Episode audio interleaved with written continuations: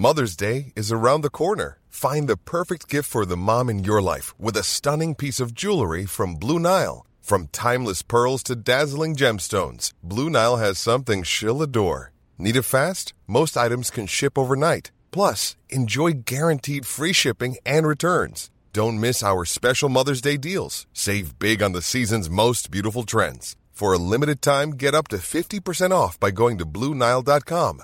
That's Bluenile.com.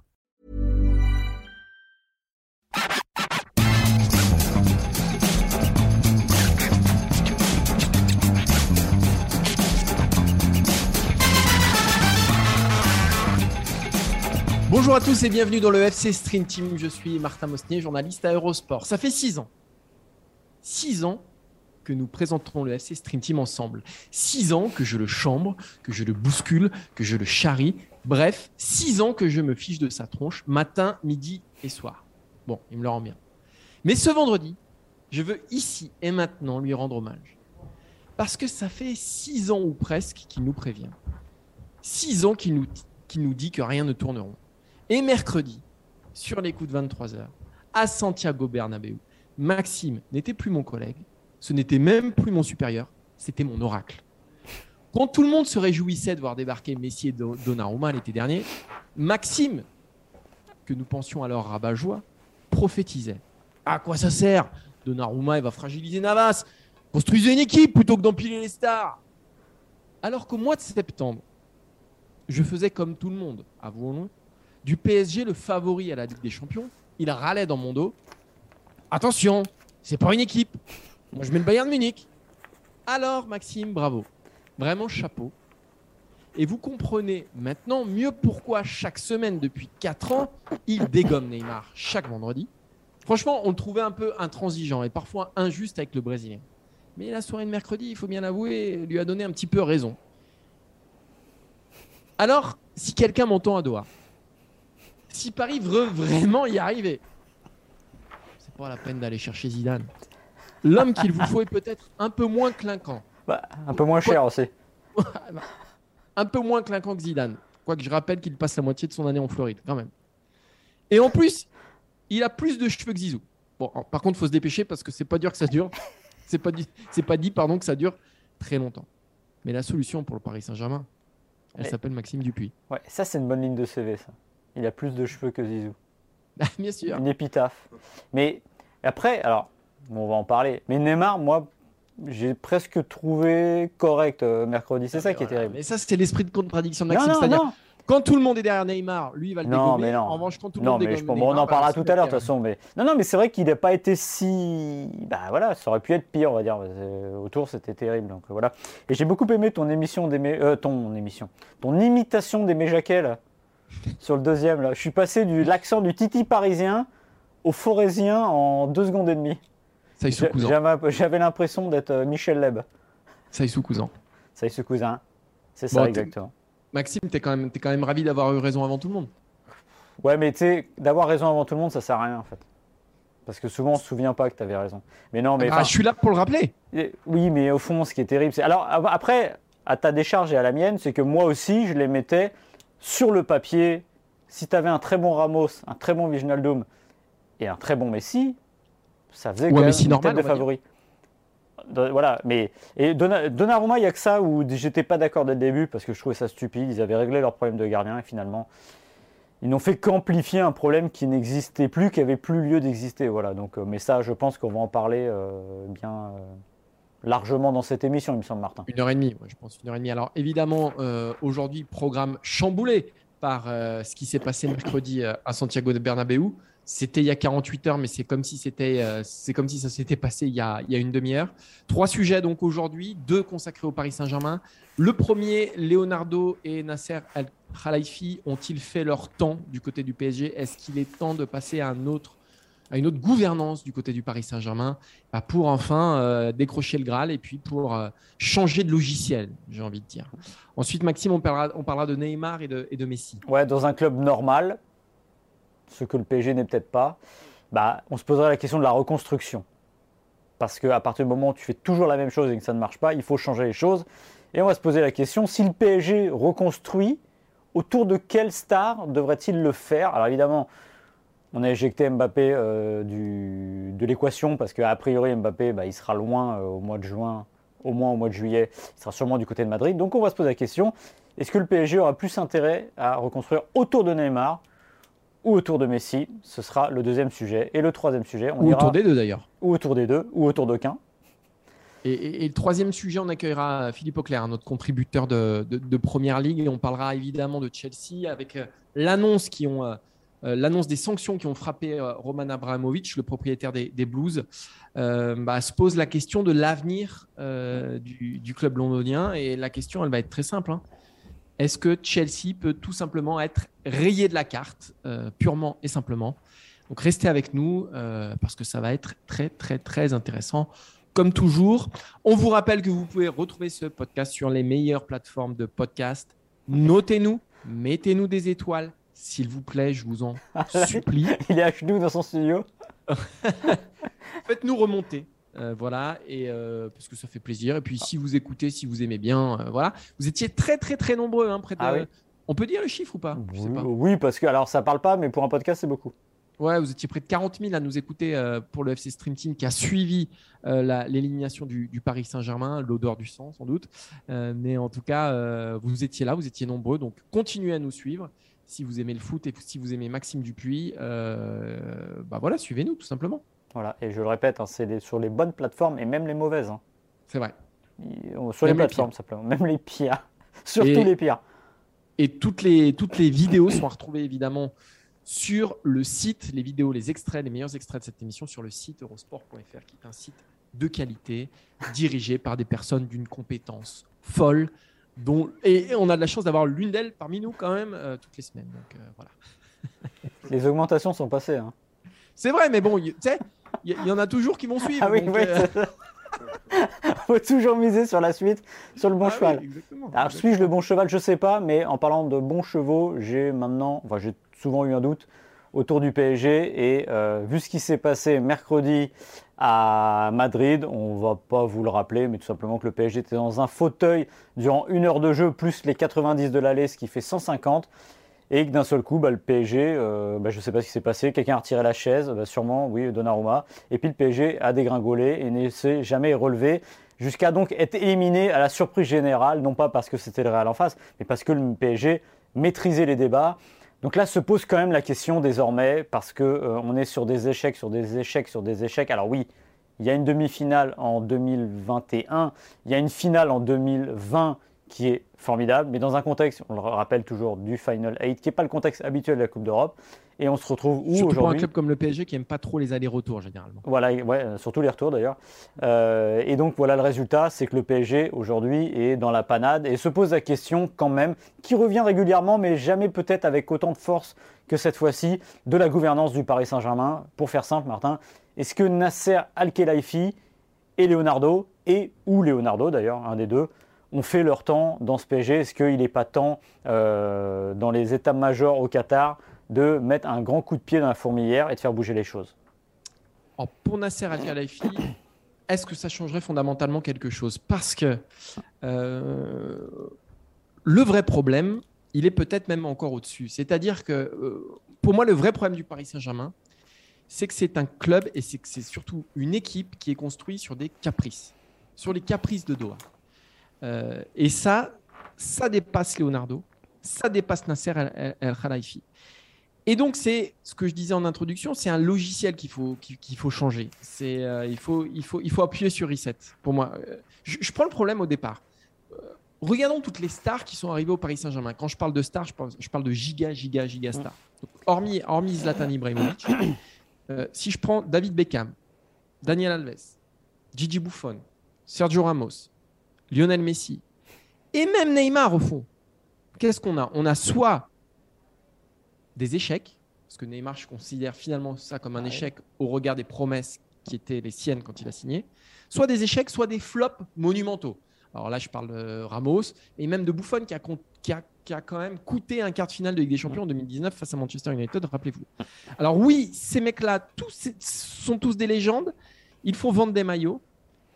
Mais est-ce qu'il y a un seul de ces joueurs-là qui a été plus important dans le projet qu'un Verratti ou qu'un Navas qui, eux, sont arrivés dans l'anonymat le plus total. Euh, le problème de ces joueurs-là, tous ceux que j'ai cités avant, c'est qu'ils ne viennent pas au PSG pour des bonnes raisons. Et que euh, bah, les Harlem Globetrotters, ils n'ont jamais été euh, champions NBA. Voilà. pour la simple et bonne raison que les Harlem Globetrotters n'étaient même pas inscrits en NBA. Mais ce que je veux dire, c'est que là, on est sur un. Moi, c'est ça qui me pose vraiment problème. C'est que je suis pas sûr que ce soit Leonardo et Nasser Al-Khelaifi. Je pense que c'est même pas l'ADN, c'est ce qu'il y a au-dessus en fait. C'est la dynamique impulsée depuis, depuis, depuis le Qatar. Après, évidemment, dans un deuxième temps, on peut revenir sur la responsabilité de, Leonardo aujourd'hui. Euh, quand on regarde ses mercatos depuis qu'il est revenu, euh, combien de joueurs arrivés depuis qu'il est, est revenu ont vraiment fait progresser l'équipe J'ai parlé de Navas, il y a eu Navas.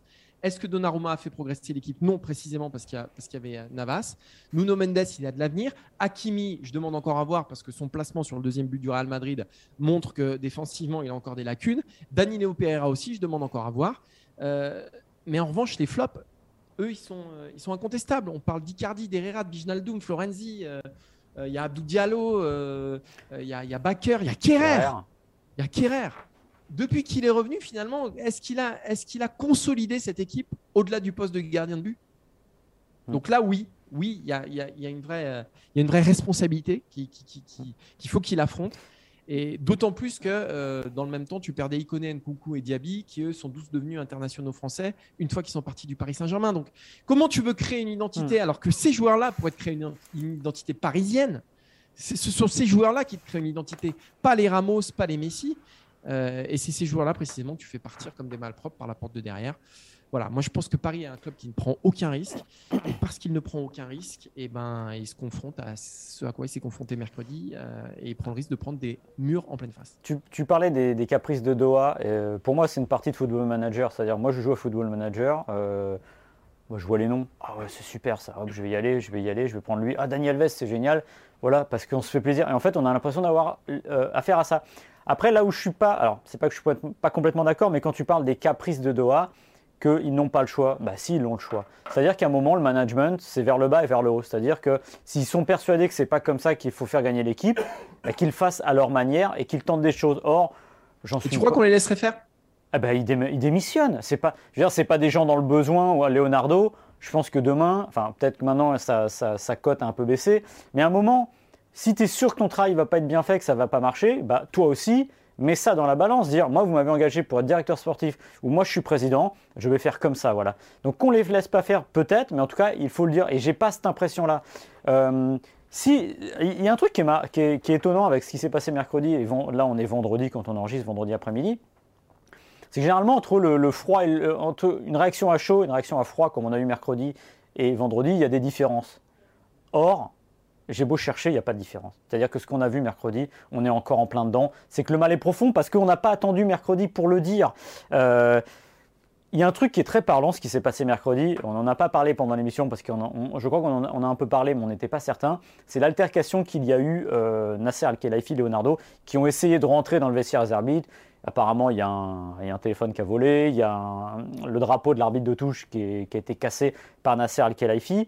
Là, Typiquement, ça dit quoi? C'est que là, ils ont senti, les deux ont senti le sol se dérober sous leurs pieds. C'est-à-dire que mercredi, ils ont perdu un match, une qualification. Ils ont perdu Mbappé aussi. Et pour les deux, c'était ça. C'est presque, je ne sais pas si c'était le plus important, mais il y avait ça en toile de fond parce qu'on le sait, on en reparlera tout à l'heure. Leonardo est aussi revenu avec une mission prolonger Mbappé. Ça, je trouve que c'est injuste de lui mettre sur le dos parce que, honnêtement, c'est impossible pour moi de le, faire prolonger pour qu'il reste, je dis bien. Euh, non pas pour récupérer de l'argent. Pourquoi? Parce que le joueur a décidé que ça faisait 5 ans et qu'au bout de 5 ans, il est normal de voir autre chose. Voilà. Donc ça, je mettrai un peu à part. Mais ce que je veux dire par là, c'est que Nasser Al-Khelaifi, oui, il a vécu une semaine difficile parce qu'on sait qu'il a des soucis judiciaires. Moi, Nasser Al-Khelaifi, je l'ai vu euh, dans des situations très très malaisantes ou malaisées pour le PSG. Je l'ai vu deux fois à Barcelone en 2017 après la remontada, à Manchester en 2016, je crois que c'est en 2016, après la défaite face à City. Les deux fois, il ne s'est pas caché, il est venu devant la presse. Il y avait un regard noir, mais le regard posé et un ton quand même posé de, quelqu'un qui maîtrisait les choses. Là, cette explosion de colère, qui correspond pas forcément au, type, dit quelque chose et dit peut-être aussi que là, le PSG, avec ces deux-là, est arrivé au bout euh, de l'histoire. Même si Leonardo, souvenez-vous, le coup d'épaule sur Alexandre Castro en 2013, 9 mois puis un an de suspension en appel, avait signé la fin de sa première euh, période PSG. Lui, il peut être un peu plus chaud. Mais Nasser Al-Khelaifi, on ne le voyait pas comme ça. Maintenant, Moi, ce que, ce que j'aimerais, en fait, c'est que Al-Khelaifi, il laisse cette réaction-là dans le vestiaire du PSG. Exact, voilà. C'est exactement. Moi, Nasser Al-Khelaifi, en fait. est-ce qu'on doit dire aujourd'hui Nasser Al-Khelaifi doit partir? Non, mais il doit changer, ça c'est sûr. À un moment, déléguer, c'est bien, mais à un moment, faut rentrer dans le vestiaire, comme tu as dit. Prenez l'interview de Leonardo quand il dit Oui, mais Neymar, on lui dit les choses, vous savez. Quand on a besoin de dire qu'on dit les choses, c'est qu'il y a déjà un problème. Au Bayern de Munich, je suis désolé de revenir toujours là-dessus, personne qui dit on dit les choses. Non, ils font les choses, on le sait, ça se sent. Le PSG, à un moment, on le sait qu'ils ne disent pas les choses, que les joueurs sont des rois, même si je pense que le, curseur a un peu bougé. C'est moins vrai, le joueur plus gros que l'institution, parce qu'aujourd'hui on pourrait dire qu'Mbappé, potentiellement, est plus gros. Non. Et pourtant, Mbappé, c'est le meilleur et il se comporte bien.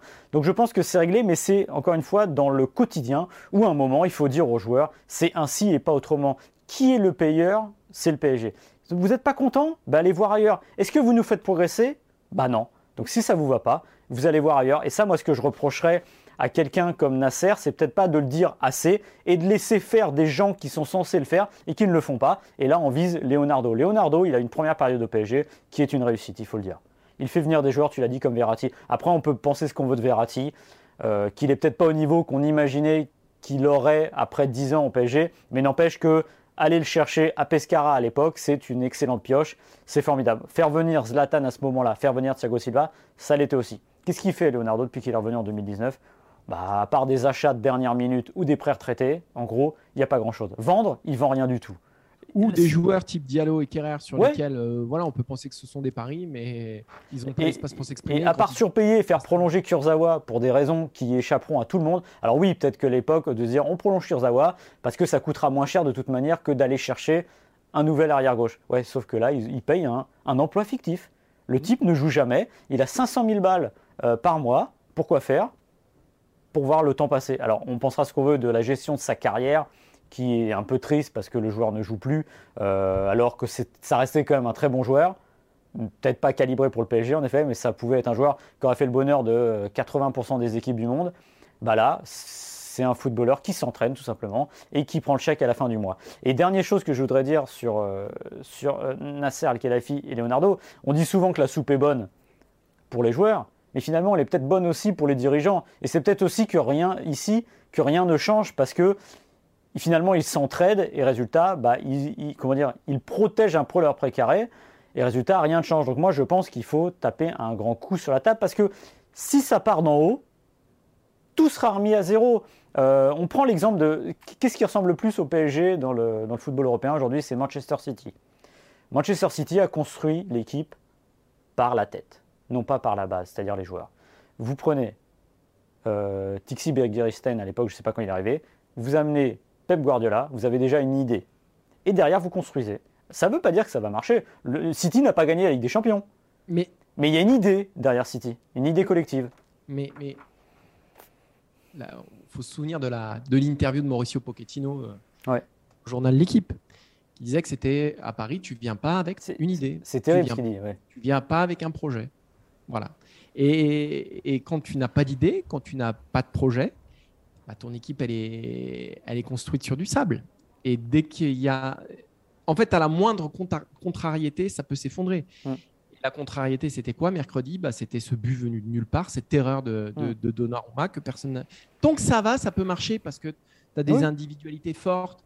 Mais dès que, y a, dès que ça se lézarde, c'était surprenant et c'était c'était on, l'a pris on l'a pris tous en pleine gueule hein, euh, mercredi hein.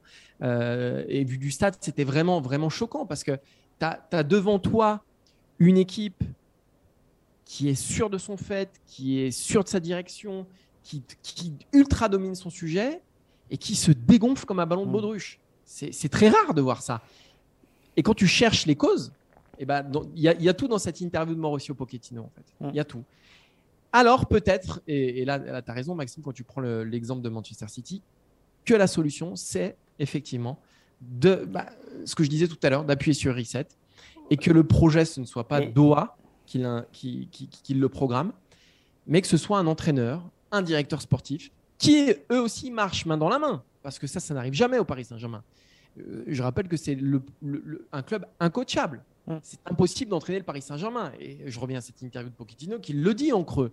Et quand on voit Tuchel, quand on voit Emery, quand on voit Laurent Blanc et quand on voit ce qu'ils ont fait après, alors pas Laurent Blanc, mais, mais notamment Thomas Tuchel, on se rend compte que c'était pas des pipes, mais que quand tu arrives au Paris Saint-Germain sur le banc, on te siphonne euh, tout ce qui fait ta force, c'est-à-dire ta vision, tout ça, toutes les idées que tu peux mettre en place. On t'impose des joueurs et on te dit, bah, tout simplement, il faut les faire jouer. Et comme c'est pas construit, comme c'est pas solide, eh ben, dès qu'il se passe un petit truc, Est-ce qu'on peut dire que c'est un club incoachable comme JJ Alors ça, c'est une blague pour les vieux, mais c'est une très bonne blague. JJ coachable. Euh, gros non, mais- et peut-être première recrue galactique du Oui, PSG. c'est en vrai, premier joueur à recrue 100 millions. millions Exactement. euh, de Mais francs. alors, non, ce qu'il faut dire aussi, mercredi aussi, le parallèle il est terrible parce que dans le- sur le banc d'en face, c'est Ancelotti qui, Ancelotti, lui, peinard, tout en rondeur, tranquille, ça se passe bien. Ancelotti, évidemment, il serait plus au PSG aujourd'hui, mais il a été au PSG. C'est-à-dire que à la première contrariété, à la première demi-contrariété, on lui a dit écoute, attention, mon coco, on va te dégager, mais comme un, comme un malpropre. C'est-à-dire, c'était Ancelotti. Résultat, bah, dès qu'il a pu partir, il est parti. Alors, peut-être qu'il serait parti au Real Madrid, quand même, parce que c'est le Real Madrid. Euh, mais n'empêche que voilà, sa façon aussi de se comporter avec ses coachs et la façon de les traiter, eh ben, ça compte. Et là, aujourd'hui, c'est ce qui manque. Et Pochettino, aujourd'hui, Pochettino, de toute façon, il est presque autant victime que coupable. Ouais, c'est-à-dire que- il a envie de se barrer de toute façon. Ah oui, Donc, voilà, comment lui, tu veux que c'est- ça marche aussi? Oui, et c'est terrible qu'arriver aussi vite. En fait, en plus, cette sensation-là, on l'a eu très tôt dans la saison qu'il avait envie de se barrer. Voilà.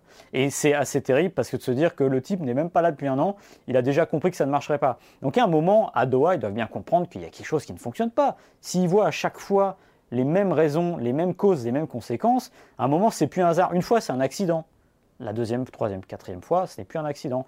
Et c'est assez terrible parce que le PSG aujourd'hui se retrouve. Prenez aussi le cas, je reviens, je suis désolé sur les entraîneurs. Rappelez-vous de Guardiola au début à City. Ça a un peu tangué. Il n'a pas tout de suite bien pris la mesure de ce qu'était le football anglais. Et au tout début, bah, c'était pas encore ça. On lui a fait confiance. À un moment, c'est des visions à long terme. C'est aussi ça qu'il faut comprendre. Il ne faut pas être impatient. Résultat, je pense que City aujourd'hui est plutôt content d'avoir Pep Guardiola et c'est exactement ce qu'il manque au PSG. Un Pep Guardiola, un entraîneur avec de la vision, un entraîneur qui est soutenu et un entraîneur qui a les mains libres. Et le Entraîneur problème... avec des visions, je pense qu'ils en ont eu, Maxime. C'est juste qu'on leur a pas donné. Non, mais avec des mains libres aussi, voilà. Voilà, C'est-à-dire c'est que ça, les mains libres. moi, si j'ai une vision, tu disais tout à l'heure de Doha, mais c'est très bien ce que tu disais sur les caprices de Doha. Vraiment, si tu as une vision, mais qu'on te dit toujours au-dessus, on te, fait, on te fait venir pour tes idées et on ne te donne pas les moyens de les euh, mettre en place. Enfin, aussi, on croit qu'on te donne les moyens de les mettre en place. C'est-à-dire qu'on t'achète des joueurs, on t'achète des joueurs, plein de joueurs, plein de joueurs, plein de joueurs, plein de joueurs. Sauf que bah, finalement, c'est pas souvent ce que tu as demandé. La sentinelle, Tourelle, souvenez-vous, on lui ramène des joueurs. Bah ouais, super, ça m'en fait trois de plus, mais qu'est-ce que j'en fais? J'ai pas ce joueur-là. Donc à un moment, Puis ça comme- te déséquilibre ton effectif, ton équipe. Exactement. En termes de management, c'est très compliqué. tu es jaloux de ton précaré, donc tu, tu dis pas à l'entraîneur, je vais t'aider, non, je vais faire ce que je fais, parce que je pense que c'est ça qu'il faut faire. Bah non, c'est pas comme ça que ça fonctionne. On peut reprendre l'exemple pour revenir à, à ce qui s'est passé mercredi. Tu as Messi, euh, Mbappé, Neymar euh, devant. Quand tu mènes 1-0 à Santiago Bernabéu, quand t'as mené un, tu menais 1-0 à l'aller, alors en face, tu n'as pas une grande équipe. C'est quand même le Real Madrid. Un- à quel moment tu te dis pas, bah, peut-être qu'un des trois de devant, euh, peut-être que ça va être compliqué de tenir ce résultat. Finalement, il me reste une demi-heure à tenir. Bah, J'en enlève un des trois. Je fais rentrer euh, quelqu'un d'un peu plus costaud au Ouais. milieu. euh, bah, je blinde un petit peu. quoi. Bah oui. Je mène un zéro finalement. C'est, euh, tu dois sortir Messi ou Neymar Ouais. ce match-là. Mais c'est impossible. Hmm. C'est impossible. Alors la responsabilité de Pochettino, oui, parce que c'est c'est lui qui décide sur ce coup-là. Mais la responsabilité, elle n'est pas que de Pochettino. Elle est de Doha qui lui a mis Messi dans les pieds l'été dernier et qui se retrouve. Du coup, après, c'est voilà, c'est un effet boule de neige qui se retrouve à ce moment de la saison, c'est-à-dire le plus important face à cette situation-là qui n'aurait jamais dû arriver. Ouais, Pardon, vas-y. Non, non, vas-y, vas-y. Non, ce que je trouve dommage, en revanche, c'est qu'à ce moment-là, si vraiment il n'en a plus rien à faire, c'est-à-dire qu'ils disent, bah, les gars, c'est my way, on dit highway. Simplement. Vous, ça vous plaît pas? Eh ben tant pis, moi j'ai fait ça, on est en quart de finale. Donc Mais on va continuer comme ça. Il sait qu'il perd potentiellement ou Messi ou Neymar pour les quarts, les demi et la finale. Quoi.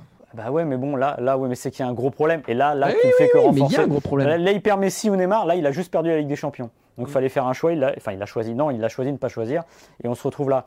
Et, et c'est vrai, c'est un vrai problème, parce que tant que tu ne changeras pas ça, il y a autre chose aussi euh, qu'il faut, aujourd'hui, je pense que, c'est paradoxal, que le PSG est pénalisé d'avoir trop d'argent. ça t'empêche de réfléchir parce que tu peux acheter tout et n'importe quoi, ce que fait le PSG.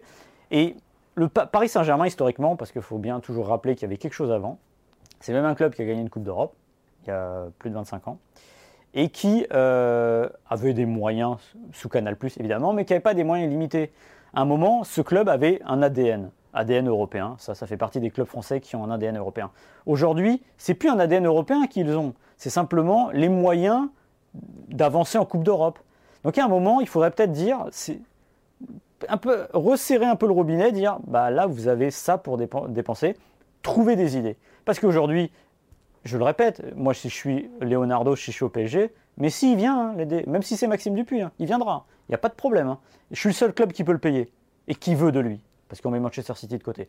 Donc ça c'est facile. En revanche, qui est dur, c'est d'aller chercher, comme tu l'as dit, d'aller chercher un nouveau Verratti, d'aller chercher un joueur en Ligue 1, d'aller chercher autre chose, un joueur qui est un peu en devenir. On parlera de Chelsea dans la troisième partie. Chelsea a ses défauts, Chelsea a cassé le marché à l'époque, mais souvenez-vous que Chelsea achetait très peu de stars, en plus ça ne marchait pas, mais allait chercher des joueurs très chers, il est vrai, mais des valeurs montantes. Ils ont créé l'équipe de 2012 qui gagne la Ligue des Champions. Essien, voilà, c'est une, c'est, enfin, cette charène, faut aller chercher. Drogba à Marseille, il y a un doute. Essien à Lyon, il y a un doute. Malouda à Lyon, il y a un doute. Mais pourquoi euh, PSG aujourd'hui ne fait pas ce que Chelsea a fait à l'époque euh, en Ligue 1 Alors peut-être qu'il y a le vivier est peut-être moins bon.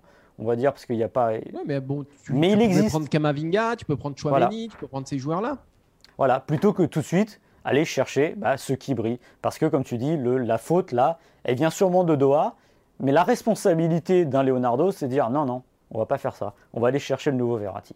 Et ça, je pense que là-dessus, c'est terminé et c'est problématique. Et dernière chose, quand même, sur ce que tu dis qu'il faut. Ça ne sera pas la dernière. Hein, si, si, de redémarrer à zéro, ce qui est important, c'est ce que tu as dit euh, avant le match, c'est-à-dire tu étais à la conférence de presse de Pochettino et c'est quand même aussi un truc dingue que le PSG arrive à tout rendre négatif avant un huitième de finale de, de des Champions. Je répète juste pour ceux qui n'ont pas écouté l'émission, c'est que euh, il y avait deux conférences de presse avant le, avant le match. Ancelotti, Pochettino. Ancelotti, il arrivait avec le sourire, avec une énergie positive. Euh, et, et, après ça, d'ailleurs, c'est un article que j'ai écrit où tu disais, bah, il te rend le truc possible. Hum.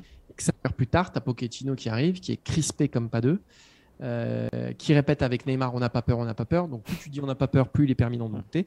Et qui surtout se braque sur, les, sur des questions de journalistes qui sont des questions légitimes, à savoir euh, est-ce que vous avez fait le choix du gardien par exemple? Euh, Une question qui prend encore plus de sens après ce qui s'est passé, qui se braque complètement face aux journalistes. Et qui installe donc, malgré lui, je pense qu'il voulait faire passer lui aussi un message tout en détente, mais qui fait passer l'exact contraire. Et donc avant le coup d'envoi, eh ben, il y a déjà un doute, il y a déjà une tension. Euh, qui n'a pas lieu d'être. N'a pas lieu d'être. Parce qu'il euh, il peut rester aussi sur son habituel euh, élément de langage, dire ce qui se passe en, Ligue 1, en Coupe, non, non, c'est autre chose. C'est là que ça compte. Et on voit que c'est une équipe qui est alors, des fois coupée en deux sur le terrain, mais qui est aussi coupée en deux dans ses, dans ses prestations. C'est-à-dire que les prestations domestiques, ça passe parce que c'est la Ligue 1. Et en Ligue des Champions, ils arrivent quand même à se retrouver. Et encore une fois, le match aller contre le, le Real Madrid, c'est peut-être leur meilleur match de l'année ou pas loin et ils ont maîtrisé de A à Z. Ça peut terminer à 2 à 3-0, évidemment, ça changerait beaucoup de choses maintenant. La première heure du match retour, c'est aussi une de leurs meilleures. Hein. Voilà, il n'y a, pas de problème. Et ça se liquéfie, et comme tu dis, tu as déjà ce sentiment, tu sors de cette conférence de presse. Il faut aussi imaginer l'effet. Alors les joueurs disent qu'ils ne lisent jamais la presse. Ok, très bien, c'est pas vrai ce qu'ils vont lire, c'est que, alors ils vont dire, alors on pourrait penser c'est les méchants journalistes, non, les journalistes sur place raconte ce qu'il ressent et ce qu'il voit. Et là, d'un seul coup, Pochettino se braque, alors qu'il ne se braque pas depuis le début. Depuis le début, c'est de la langue de bois, ok, c'est pas très cool pour les journalistes et même pour ceux qui lisent les articles, mais au moins il se braque pas. Là, il se braque. Donc là, il y a un changement, c'est écrit dans la presse. Bah, on instille aussi une forme de doute auprès des joueurs, pourquoi il s'est braqué. Et c'est peut-être, euh, comment dire, dans l'inconscient, c'est peut-être un léger saupoutrage, ça fait pas tout, mais n'empêche que vous mettez du négatif là où il n'y a, a, pas lieu d'en avoir, et vous arrivez à un désastre absolu, celui qu'on a vécu mercredi soir à Bernabeu. Allez, on va passer au deuxième sujet sur la, reconstruction. Et là, on va, on, va, on va descendre des tribunes, on va descendre de, tout en haut pour, pour aller sur le terrain et se demander comment, comment le PSG peut, peut se reconstruire. On va partir du postulat qui semble aujourd'hui le plus probable, à savoir un, départ Kylian Mbappé du côté du Real Madrid. Sinon, on se poserait pas la question. Tu construis autour de, autour de Kylian Mbappé. Mais, mais s'il venait à s'en aller, plus les jours passent, plus on se dit que l'issue euh, est inéluctable. Et eh ben, qu'est-ce qu'on fait derrière? Qu'est-ce qu'on fait? Est-ce qu'on construit autour de Lionel Messi? Est-ce qu'on construit autour de Neymar? Est-ce qu'on construit autour de, des deux? Ou est-ce qu'il faut passer complètement à autre chose? On a déjà un petit peu abordé le sujet hein, dans, mmh. notre première partie, euh, euh, mais, j'aimerais avoir ton sentiment là-dessus, toi, Maxime. Bah, une chose est sûre, alors, dans un monde idéal, tu reconstruis autour de personnes, c'est-à-dire des deux de devant. Euh, moi, on avait parlé en début d'année, ça faisait partie de nos paris. Moi, je pense que Messi partira à la fin de la saison parce qu'il n'est pas heureux et ça n'a pas attendu mercredi pour se rendre compte qu'il n'est pas dans son élément, que voilà, le, déracinement de Barcelone, etc. Voilà. Donc ça, c'est une chose. Neymar, non, il n'est pas fiable. C'est pas fiable, Neymar. Euh, tu parlais des joueurs euh, qui ont été recrutés pour de bonnes et de mauvaises raisons tout à l'heure dans le point sujet. Je pense que Neymar a été recruté pour une bonne raison. Voilà, il tape un grand coup. Euh, l'un des trois meilleurs joueurs du monde. On le récupère à Paris. C'est fantastique. En revanche, je pense que Neymar, lui, et la suite me donne raison, n'est jamais venu pour les bonnes raisons. C'est-à-dire que lui, il est venu. C'est quoi son argument? Je veux être la tête d'affiche. Ça veut rien dire ça, je veux être la tête d'affiche. Tu le gagnes à un moment. Alors évidemment, être la tête d'affiche à Barcelone devant Messi, c'est compliqué, mais c'est un, statut qui se gagne et qu'il aurait pu finir par avoir de toute manière. Parce que euh, Messi aurait, un peu décliné. Et puis, être numéro 2 à Barcelone, après tout, euh, il y, a pire comme situation. Surtout quand vous venez de gagner une Ligue des Champions il y a deux ans. Voilà. Donc lui, je pense qu'il n'est pas venu pour de bonnes raisons. Et bah, la suite, euh, ça va faire 5 ans. Bah, voilà, on va parvenir. alors des blessures, c'est pas toujours de sa faute une hygiène un match de vie. raté cette saison, euh, Neymar, par exemple. Ouais, une hygiène de vie qui est discutable. Et surtout, depuis qu'il a prolongé pour 5 ans, donc Paris potentiellement, Neymar pendant 5 ans, encore de plus, commence à dire des petits trucs. Ouais, je sais pas si je continuerai dans ce monde-là pendant longtemps, parce que voilà. La MLS, ah ouais, c'est bien en plus, il y a un mois de vacances en plus. Bon, on peut le penser, je suis pas sûr qu'on ait le droit de le dire. Voilà. Quand on est footballeur professionnel, quand on est censé incarner un club comme le Paris Saint-Germain, quand on est censé être une tête d'affiche, quand on est Neymar tout simplement. Je pense que Neymar a renoncé à euh, ce qui aurait pu faire de lui le meilleur joueur du monde, parce que finalement ça lui va très bien comme ça, et donc c'est un problème pour l'employeur. Moi je serais le PSG, je serais furieux quand je vois que mon joueur, déjà je ne l'aurais pas fait signer 5 ans, déjà, et je serais furieux de voir euh, ça. Alors vous allez me dire, ne pas le faire re-signer 5 ans, c'est prendre le risque de le perdre, parce que c'est une négociation. Ah oui, mais je suis pas loin de penser que si le PSG a des fonds illimités, bah, c'est la meilleure chose qui puisse arriver. Quant à Messi. Euh, Alors, il n'avait pas prolongé de 5 ans, il avait prolongé de 3 ans. Hein. ah oui mais, ça le faisait, oui, mais ça le faisait 5 ans en tout. En 2025. Oui, pardon, voilà. Euh, donc voilà, ça reste, euh, ça reste un joueur que tu as sur les bras eh pendant 3 ans et dont tu ne vas pas savoir oui. Quoi c'est pas, pas savoir quoi faire. C'est un formidable footballeur, à condition qu'il s'en donne les moyens et l'envie. Et aujourd'hui, j'en suis plus persuadé, et même lui, je pense qu'il n'en est pas persuadé. Quant à Messi, je ne sais pas quoi vous dire. Moi, je pense qu'il partira de toute manière, euh, mais le vrai, le vrai truc, ce serait de dire faut reconstruire de zéro, entre guillemets, avec une base, euh, une star en attaque. Voilà, une star, une, star et demie, j'ai envie de dire. Mais pas trois, pas un empilement. Voilà. Euh, et surtout pas Neymar, parce que la fiabilité, euh, je pense que c'est plus pour lui. Le problème, c'est qu'on a Lionel Messi, 34 ans aussi. On a Neymar, 30 ans. Euh, Messi, cette année, c'est. C'est 7 buts, hein, je crois. Hein. et c'est 0 but, 0 passe décisive. Au moment où on l'attend le plus, il y a un pénalty raté contre, contre, contre le Real Madrid. Donc l'échec, il est pas tant. Et effectivement, de le voir tout le temps retourner à Barcelone, d'être tout le temps dans cette nostalgie-là, je pense qu'il n'y a rien de bon euh, qui, viendra avec Messi. Maintenant, il est sous contrat deux ans, donc il lui reste un an, plus une en option. Je ne suis pas sûr qu'il la débloque, tout, dépendra de ce qui se passe l'année prochaine. Euh, une année en option, euh, il faut que les deux parties soient d'accord. Mais disons que Messi, en, gros, il lui reste un an au Paris Saint-Germain ça sera difficile aussi de, lui trouver une porte de sortie vu, son salaire astronomique. Euh, et vu l'état du marché, malgré tout, il va se confronter à ça aussi, le Paris Saint-Germain, pour ces deux-là. Euh, Neymar, tu l'as dit, euh, il a un salaire lui aussi pharaonique jusqu'en 2025. Donc, même si Paris voulait s'en débarrasser, ce qui pourrait arriver finalement, pourquoi pas si tu, fais un reset complet, si tu repars complètement, pourquoi pas Mais comment tu te débarrasses de ces deux-là? Donc, je pense que Paris va être contraint. Alors, contraint, le mot est peut-être un peu fort parce que ça reste quand même Messi et, Neymar. On n'est pas non plus sur les bus du siècle, mais Paris va être contraint de les, conserver. Alors, qu'est-ce que tu fais? Qu'est-ce que tu mets autour? Moi, je pense que euh, s'il faut changer quelque chose, c'est la politique de recrutement. De toute façon, il va falloir remplacer Mbappé, euh, puisqu'il y a quand même 99% de chances qu'il s'en aille, et construire autour de joueurs peut-être moins flashy, mais plus efficaces, Et- euh, qui ont une autre mentalité, qui viennent à Paris pour les bonnes raisons, et qui ont surtout voilà, une autre mentalité. Euh, on pense, à, on pense aux, aux deux joueurs de Liverpool, à, Mo, à, à Mo Salah ou à Sadio Mané, euh, à Lewandowski. Je dis pas que ces mecs-là vont venir ou que Paris, mais, mais des joueurs dans, dans- dans- dans cet état, d'esprit-là, ou N'Golo Kanté, ou N'Golo. Kanté, pourquoi pas. Euh, ils seront moins flashy, ils vendront moins de maillots. Alors ça, c'est- ça c'est sûr. Ça, Kanté, par exemple, il vendra moins, Ouais, moins de maillots. la victoire, ça fait gagner, ça fait vendre quand même. Mané, il vendra moins de maillots que, que Messi, c'est sûr. Ils seront moins flashy, mais ils seront peut-être plus essentiels. Des joueurs d'équipe, en fait. Voilà, c'est Mm. ça. Il faut des joueurs d'équipe. Et si tu mets des joueurs d'équipe autour de Messi et Neymar, eh ben, ça peut peut-être un peu mieux fonctionner. Peut-être, pourquoi pas? Je ne dis, je, je dis pas que Paris n'y arrivera pas avec ces deux-là. Neymar, Non. je, je reste persuadé que c'est un excellent joueur. Alors peut-être que ses caractéristiques ont changé, parce que je pense qu'avec là, tu as parlé de, de- de son hygiène de vie, de l'âge et des blessures, Et de son ça envie a aussi. forcément changé quelque chose. Je pense qu'il est, et on l'a vu mercredi, alors il est quand même toujours en phase de reprise, Neymar, donc c'est dur de, de juger là-dessus.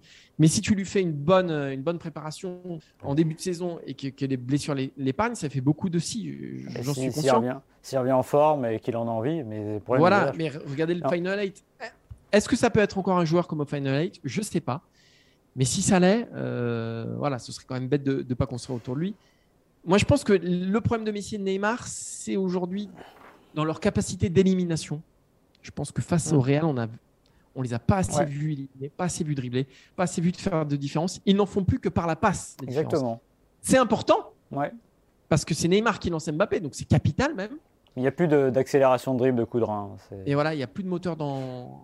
euh, Il n'y a plus de- d'essence dans le moteur. Et ça, ça c'est inquiétant. Pour- Plus pour Messi que pour Neymar, encore une fois, parce que je considère que Neymar est encore dans une phase de. Il n'est pas encore à 100%. pour. Prenez les, les trois dernières équipes qui ont gagné la Ligue des Champions. Ils n'avaient pas Neymar, ils n'avaient pas Messi, ils n'avaient pas Mbappé. Tu parles de Liverpool. Ils ont construit leur trio. Je pense que à l'époque où ils achètent Firmino, Salah et euh, Mané, le PSG n'a même pas l'œil sur ces joueurs-là. Ça même pas, ça a même pas. Ah oui non, mais c'est pas assez clinquant. Vous comprenez? Oui, sauf que ça gagne des Ligues des Champions. Euh, euh, le, Chelsea, Havertz. Voilà, alors Havertz, ça ne peut pas dire que ce soit fantastique, mais n'empêche que c'est une équipe à un moment, c'est, on gagne en équipe. Euh, Non, mais on revient à compter. Ouais, on revient à compter. Le truc aussi, c'est euh, que Mbappé partant.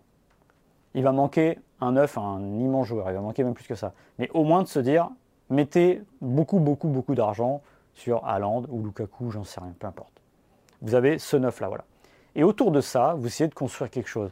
Mais ne partez pas du principe de dire c'est Messi, Neymar, Lukaku, Messi, Neymar, Haaland. Parce que ça va être la même chose, on va dire ah c'est génial encore, etc. Sauf que non, ça suffit d'en avoir deux, pas besoin d'en avoir trois. Euh, vous auriez, euh, je dis une bêtise, l'année prochaine, Haaland et Messi, avec un super milieu de terrain, ça fonctionne aussi. Et un super milieu de terrain, c'est pas forcément des joueurs euh, qu'on va chercher euh, dans les plus grands clubs. C'est pas forcément Paul Pogba, par exemple. Paul. Pogba est un formidable joueur. Euh, avec l'équipe de France, on le voit régulièrement. Sauf que peut-être que le PSG n'a pas besoin d'un joueur comme Paul Pogba, va avoir besoin d'un plus d'un joueur de l'ombre. Parler de Viginal Doom, moi j'étais persuadé que c'était une bonne recrue, très honnêtement. Je trouvais qu'il il apportait un peu de, de, de, de Grinta, etc. Sauf que finalement, quand on y repense, ils l'ont fait venir alors qu'il devait aller à Barcelone parce qu'il lui proposait beaucoup plus d'argent. Ben, c'est pas ça, c'est pas ça convaincre un joueur au fond. Il ne devrait pas y avoir que ça. Et finalement, je pense que l'argent est aujourd'hui un, c'est paradoxal, hein, est, un, est un frein pour le PSG pour bien recruter, pour bien travailler. Tu vois, les- il y a deux joueurs en fin de contrat euh, cet été et qui sont reliés euh, du Mm. côté du Paris Saint-Germain. Et on sait que le Paris Saint-Germain, depuis quelques années, les joueurs en fin de contrat, il aime bien ça, il arrive à les convaincre, évidemment. euh, on, sait, on sait comment. Euh, c'est Ousmane Dembélé et Paul Pogba. Mm. Est-ce que c'est ces joueurs-là qu'il faut au Paris Saint-Germain? Bah non. Eh, voilà. Mais à la, à la rigueur, tu recrutes un des deux. Ok, mais c'est surtout ce que tu vas avoir autour. Si c'est avoir Ousmane Dembélé dans l'état actuel des choses du Paris Saint-Germain, c'est non. Encore une fois, on a le droit d'avoir un joueur. On a le droit d'avoir un joueur sur le terrain qui court moins. On a le droit d'avoir un joueur un peu fantasque. On a le droit d'avoir un joueur qui, dénote un peu. Mais quelle est la construction d'équipe? Quelle est l'idée? En fait, c'est simple.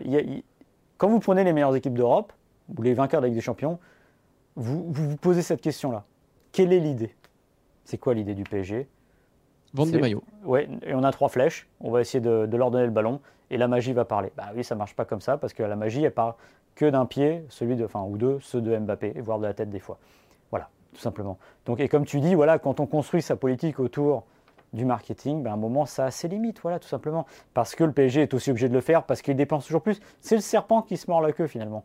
Et aujourd'hui, le PSG devrait surtout faire des efforts, peut-être des fois prendre des risques avec les jeunes aussi. Enfin, que des jeunes comme Coman, regardez Nkunku. Est-ce que quelqu'un est persuadé aujourd'hui que Nkunku ferait moins bien devant qu'un des deux, aussi prestigieux soit-il? Diaby. Diaby. Est-ce que vous en êtes sûr? Bah, Moi, j'en suis pas certain. C'est terrible à dire, mais les faits aujourd'hui euh, me laissent penser que peut-être que le PSG se serait mieux porté en ayant un Nkunku qui aurait grandi au fil des années qu'en ayant Messi. Ça, ça, paraît bizarre dit comme ça, mais n'empêche que les, faits ne disent pas le contraire. On va parler d'une équipe, Maxime, qui s'est, elle, très bien construite, mais qui risque de vite se déconstruire. Euh, malheureusement pour elle, c'est Chelsea. Eh bien, il y en a d'autres qui ont passé une mauvaise semaine. Euh, ce n'est pas à Paris, mais c'est à Londres et c'est peut-être même bien pire qu'une élimination euh, en huitième de finale de la Ligue des Champions. C'est Chelsea. Euh, c'est un peu, non pas l'épilogue, mais la suite qu'on attendait, c'est-à-dire le gel des avoirs de Roman Abramovich. Et donc une situation presque unique dans laquelle Chelsea est plongé. Pour parler de ça, pour décrypter tout ça, parce que c'est un sujet qui est très compliqué, parce que c'est du jamais vu, ben, on invite Philippe Auclair, chroniqueur évidemment bien connu des lecteurs d'Eurosport.fr et qui d'ailleurs a publié une chronique sur le sujet. Je vous invite à aller la lire où il explique bien tout, tout ce qu'il y a autour de cette euh, dire, interdiction d'activité quasiment de, Chelsea aujourd'hui. Bonjour Philippe. Bonjour Maxime, bonjour à tous et à toutes. J'ai une question simple. Est-ce que le ciel est tombé sur la tête de Chelsea euh, jeudi? Oui, euh, le ciel et, et, quelques autres choses. On ne sait pas encore aujourd'hui l'étendue exacte euh, des conséquences euh, que la décision du gouvernement britannique de geler les avoirs d'Abramovich aura sur le club. Euh, il aurait pu interdire purement et simplement au club de continuer de fonctionner, ça n'a pas été le cas, puisqu'il a produit une licence spéciale qui permet donc à Chelsea de, poursuivre, de continuer à jouer, parce que bien évidemment ça avait des conséquences pour la Première Ligue, parce qu'il aurait fallu annuler tous les, résultats. Voyez de quoi je veux parler. Donc on, apparaît, et je pense un petit peu sous la pression d'ailleurs des autres clubs de la Première Ligue, de la Première Ligue, on n'est pas allé aussi loin. Mais ça n'empêche que ce qui se passe aujourd'hui est euh, une crise existentielle pour le club. Euh, à savoir que, euh, bien évidemment, le gel des avoirs de Roman Abramovich, ça signifie que il ne peut plus mettre d'argent dans le club, ce qui est un problème quand on sait que le club fonctionne sur un modèle où Abramovich met en moyenne à peu près 75 millions de, livres sterling, donc 90 millions d'euros dans le club par saison depuis qu'il est arrivé en juin 2003. Ça, on oublie, c'est fini. Deuxième chose, euh, le club n'a plus le droit de vendre de tickets, sauf pour les abonnés qui ont mmh. déjà acheté leurs tickets et ceux qui auraient euh, éventuellement euh, déjà acheté des billets pour des matchs à venir, comme celui contre, ironie des ironies, Newcastle ce week-end. un derby intéressant, un derby d'un autre type beaucoup plus grave, c'est le gel des revenus de Chelsea. À savoir que ils ont toujours le droit de percevoir leurs droits TV, mais ils n'ont plus le droit de les utiliser pour le club. Roman Abramovich ne peut plus y avoir accès. Hmm. Et il y a une petite zone d'ambiguïté ici, à ce niveau-là, pour savoir si il serait possible pour le club qui a le droit de continuer à payer euh, son staff, euh, les joueurs, les gens du stade, etc., s'il pouvait éventuellement utiliser cet argent. Et d'un autre côté, s'il faisait cela, bien évidemment, ça serait pour le bénéfice d'un avoir de Roman Abramovich. Or, mm. imaginez-vous que les droits TV pour Chelsea, ça représente 69% des revenus. 276 millions. Le club ne peut tout simplement pas fonctionner. Euh, et interdiction de transfert, bien évidemment, encore qu'on va voir ce que la FIFA aura à mm. dire sur ce sujet, parce que, bien évidemment, Maxime, euh, non seulement c'est un, ça ouvre une boîte de Pandore également pour les, les conséquences légales euh, de, cet acte, de cette action du gouvernement britannique. Et encore une fois, là, nous sommes encore dans le flou. Et d'ailleurs, une, chose que l'on remarque, c'est que vous aurez sans doute vu qu'on attend toujours que la Première Ligue se fende du moindre communiqué sur l'affaire. Sur alors que on parle ici du champion d'Europe et champion du monde en titre, du champion d'Angleterre de 2017, etc., de ce club qui est en pole position, j'exagère, en troisième place mm. sur la grille de départ pour une place en Ligue des Champions 2022-2023, mais un club qui aujourd'hui se voit privé de sa principale source de, revenus, bien de ses principales sources de revenus, et, surtout coupé d'un propriétaire euh, qui l'avait maintenu en vie et euh, grâce, euh, grâce à qui ce club était passé d'un club d'ailleurs qui était en très grosse difficulté financière à l'époque, en 2003, à ce club que nous connaissons qui a gagné 19 trophées majeurs depuis. J'ai une question très simple, mais est-ce que, ce qu'on n'imagine pas, mais est-ce que Chelsea peut être purement et simplement rayé de la carte aujourd'hui? Oui, dans son, dans son état actuel, absolument. Et en fait, si jamais on, poursuit, je pense, la, logique des sanctions jusqu'au bout, euh, il n'y a aucune raison pour que Chelsea euh, ne soit pas euh, simplement en faillite et donc se retrouve dans le bah, dans un cas de figure qui a déjà été suivi de pas mal de clubs, clubs anglais au passage. Ça ne serait pas une première. Il y a d'autres clubs qui ont fait faillite, qui sont pensés à Portsmouth, pensés à Blackpool, euh, la situation de Derby County en ce moment, par exemple, il y, a York City, Chester, il y en a eu énormément. Mais jamais un club qui est bien évidemment l'ampleur, le statut de Chelsea qu'il a en ce moment. Donc ça change tout. Mais en effet, le Chelsea tel que nous le connaissons aujourd'hui, dans l'état actuel des choses, il est totalement impossible qu'il reste le même. Totalement impossible. Et ce qui signifie bien évidemment les problèmes contractuels avec les joueurs, vous pouvez imaginer ça, et avec le staff technique. Euh, j'imagine que dans le vestiaire, ça doit discuter ferme également des plans pour l'avenir de, certains de ces jeunes joueurs qui n'ont peut-être pas nécessairement envie de, se voir associés à ce club. N'oublions pas, en plus de ça, j'avais oublié de le citer, que le principal sponsor, le sponsor maillot euh, de Chelsea, 3, euh, c'est une c'est la téléphonie, portable, a, décidé de se retirer de, de la comment dire, de, la scène, ce qui représente 25 euh, millions d'euros par an, et que d'autre part, l'équipementier de Chelsea, et là on parle d'un contrat de 900 millions si je ne m'abuse, euh, songe également à se retirer, ce qui laisserait le club mais complètement exsangue. Mm. La, le seul, la seule chose, je termine très brièvement là-dessus, la seule chose qui plaide en faveur de Chelsea, c'est le fait que, grâce à Ken Bates, les, les fans de Chelsea sont toujours propriétaires fonciers de Stamford Bridge. Pas du stade lui-même, pas hmm. de l'infrastructure, mais de, euh, du sol. Ce qui est bien évidemment euh, ce qui permettrait à, Chelsea de pouvoir renaître de ses cendres. Aussi, quand on parle de la liquidation du club, pensez plutôt à une liquidation comparable à celle des Rangers, par exemple, en Écosse, où hmm. pour des raisons différentes, le club a dû être réinventé. Ce qu'on a aujourd'hui, c'est plus vraiment les Rangers, c'est un club phénix, mais qui porte ce nom-là. Donc, euh, ce, que, ce qui est en, en, jeu pour Chelsea aujourd'hui, du point de vue existentiel, c'est son statut, c'est son statut d'équipe de top de la super élite européenne euh, qui me paraît, quant à moi, complètement condamné. Je vois vraiment pas comment ils peuvent s'en sortir. Euh, alors, il y a quelque chose, alors pour, pour donner une idée, c'est vraiment un détail, mais euh, j'ai vu aussi qu'ils n'avaient plus le droit de se déplacer pour plus de 20 000 euros, je crois. Et donc, alors à, Lille, a priori, c'est bon pour la Ligue des Champions parce que c'était prévu avant, mais en gros, s'ils font un quart de finale à, à, Madrid, alors pour vous et moi, 20 000 euros pour partir en vacances, c'est largement suffisant, mais pour tout un staff, ça peut être juste. Donc, ça remet vraiment en cause tout leur statut et tout ça. Alors, moi, j'ai deux questions qui me viennent. C'est la première alors, sur Chelsea, c'est-à-dire, bah, est-ce qu'il y a quand même une porte de sortie? Est-ce que Chelsea peut être sauvé et rester le club qu'il est sous une autre forme? Et la deuxième, tu en as parlé sur la Première Ligue, c'est à quel moment la prise de conscience, conscience? Parce que cet argent, il est aujourd'hui sale parce que Poutine a lancé la guerre en Russie, euh, en Ukraine, pardon. Il était sale avant déjà. Mhm, absolument. Alors, première réponse, oui, il y a une petite porte de sortie, un trou de souris. Euh, qui est le fait que euh, le gouvernement britannique pourrait autoriser la vente du club à un tiers, à condition que le produit de la vente n'aille pas à Roman Abramovich. Ça signifierait donc que Roman Abramovich euh, devrait en quelque sorte se conformer à ce qu'il a dit depuis le début de, de la crise, à savoir qu'il veut agir pour le bien du club.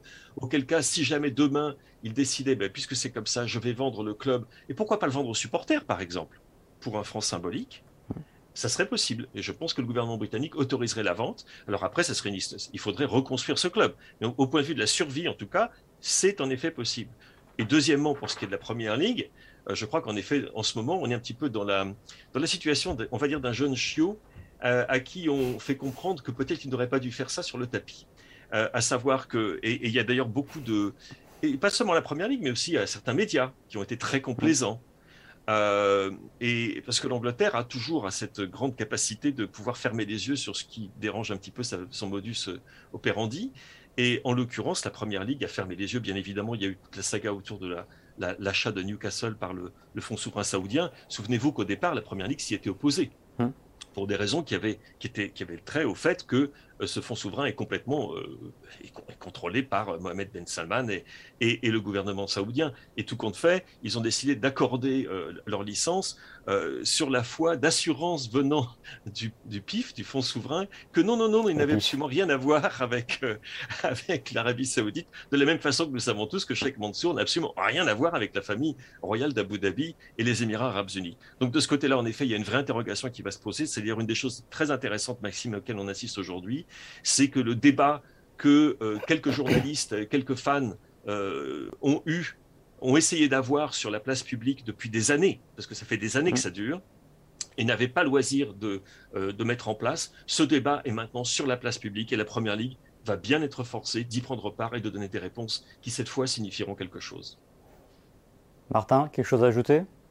Non, mais moi, moi, ça me paraît, moi, ça me paraît dingue de, bah, d'imaginer le, ce que disait Philippe, c'est-à-dire Chelsea est quand même le détenteur de la Ligue des Champions. Mhm. Chelsea euh, a gagné le championnat du monde des clubs, même si à mes yeux c'est un peu plus anecdotique. Mais, mais, mais, mais de voir ce club-là rayer de la carte purement et simplement, euh, bah. Moi, ça me paraît aujourd'hui encore inconcevable. Et c'est très bien que, Philippe nous éclaire là-dessus parce que, euh, parce que moi-même, aujourd'hui, j'ai beaucoup de mal à y croire. Mais si, si j'en crois ce que tu me dis, c'est ce vers quoi on va. Et, ouais, j'ai du mal à digérer ça. Alors, une chose quand même importante, c'est qu'il y a beaucoup de gens euh, dans, le monde politique britannique, que ce soit d'ailleurs au passage chez les conservateurs, mais aussi chez les travaillistes. Par exemple, le maire de Londres, Sadiq Khan euh, dont le discours est ambigu sur la question. À savoir que celle-ci, c'est aussi des centaines de milliers de supporters à Londres et dans le reste de l'Angleterre. Et que je ne pense pas qu'il y ait beaucoup de politiciens, locaux en particulier, qui voudront se mettre à dos les, supporters de Chelsea avec les élections locales qui vont arriver, et puis ensuite, bien évidemment, les élections parlementaires dans deux ans. Parce que les, fans ont la mémoire longue. Donc, ces, personnalités politiques qui seraient en quelque sorte aligné derrière le, gouvernement, britannique en disant qu'il faut les frapper aussi fort que ce possible, cela, à mon avis, ils savent très bien qu'ils risquent des voix. Donc il y a peut-être de ce côté-là, encore une fois, une espèce de, euh, volonté inavouée de ménager la chèvre et le chou. Mais de notre côté, les sanctions qui sont appliquées sont d'une clarté euh, absolue. Je veux dire, tout le monde peut les lire sur, sur Internet? c'est en, plus de ça, il y a une chose quand même, c'est que nous pouvons enfin dire, sans craindre, Maxime, sans craindre que nous recevions des lettres, un papier timbré demain euh, par la poste, que Roman Abramovich est bien un allié de Vladimir Poutine. Ça y est, on peut le dire maintenant. En Angleterre, on ne pouvait pas le dire. Si on le disait, on se faisait immédiatement menacer par euh, ces, armées d'avocats de, la City euh, qui, en fait, ont également, comment dire, euh, fait de la graisse, on va dire, sur le, avec l'argent de, Roman Abramovich, et qui sont bien, bien, bien silencieux aujourd'hui. Et puis le Parti conservateur est peut-être un peu embêté aussi, parce qu'il y a eu deux, trois dons de, Russes pour aider euh, le parti. Donc je pense qu'eux aussi doivent être un petit peu euh, marcher sur des œufs. Oui, et n'oublions pas que Boris Johnson a quand même euh, trouver le moyen d'élever à la Chambre des Pairs euh, Lebedev, le fils de Lebedev, qui est l'un des oligarques d'ailleurs concernés par les sanctions britanniques. Son fils trône actuellement à la Chambre des Lords sur nomination de Boris Johnson avec le nom euh, Lord Lebedev of Siberia. Est-ce que... Qui est quand même, ce qui vous en dit long sur l'état actuel des, relations, enfin l'état des relations entre cette Angleterre et Londongrad, comme on l'appelle ici. Et, et, les oligarques se, se, montrent des oligarques russes. Et on, gèle un peu des avoirs du Parti conservateur en conséquence ou non? Euh, Non, pas, pas encore. Alors cela dit, il y a aussi du côté... Le Parti conservateur est très divisé sur la, sur la question, parce qu'il y a en effet euh, une partie, de, en tout cas du groupe parlementaire, qui a des relations très étroites et très gênantes avec, euh, avec des intérêts russes, mais il y a aussi dans le groupe parlementaire euh, conservateur certaines des voix les plus, hum. les plus fortes pour demander les, les, sanctions.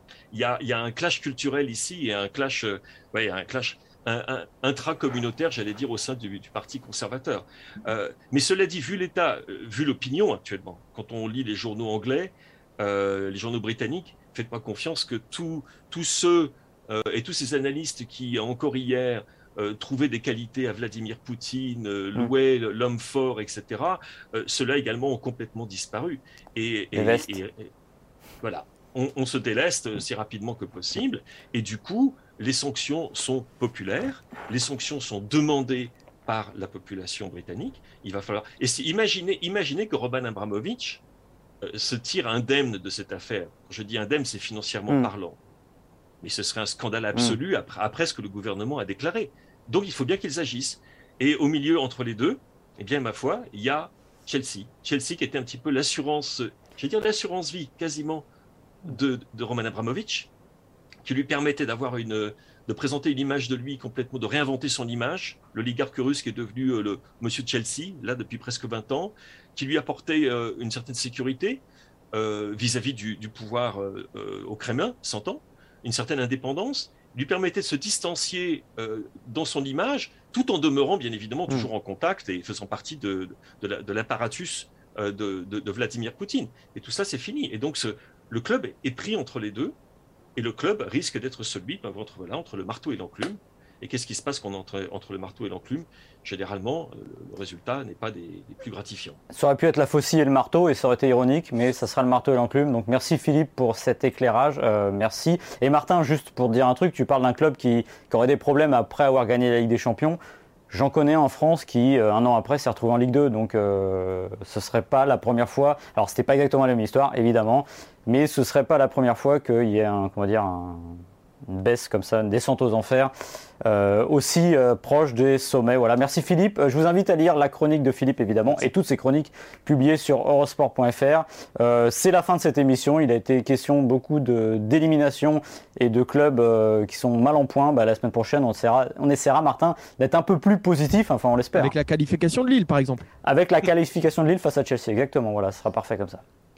Et des autres clubs français, même si Ça sent moins bon. le printemps, le printemps s'est éloigné d'un seul coup du, du football français en, en deux jours, mais bon, c'est ainsi. On fera avec. De toute façon, l'avantage, c'est que nous, on est habitués.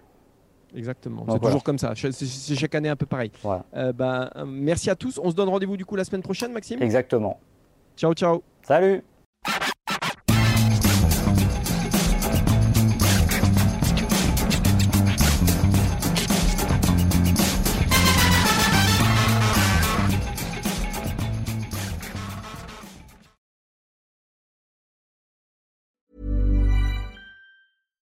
Hi, I'm Daniel, founder of Pretty Litter. Cats and cat owners deserve better than any old fashioned litter. That's why I teamed up with scientists and veterinarians to create Pretty Litter. Its innovative crystal formula has superior odor control and weighs up to 80% less than clay litter. Pretty Litter even monitors health by changing colors to help detect early signs of potential illness. It's the world's smartest kitty litter. Go to prettylitter.com and use code ACAST for 20% off your first order and a free cat toy. Terms and conditions apply. See site for details.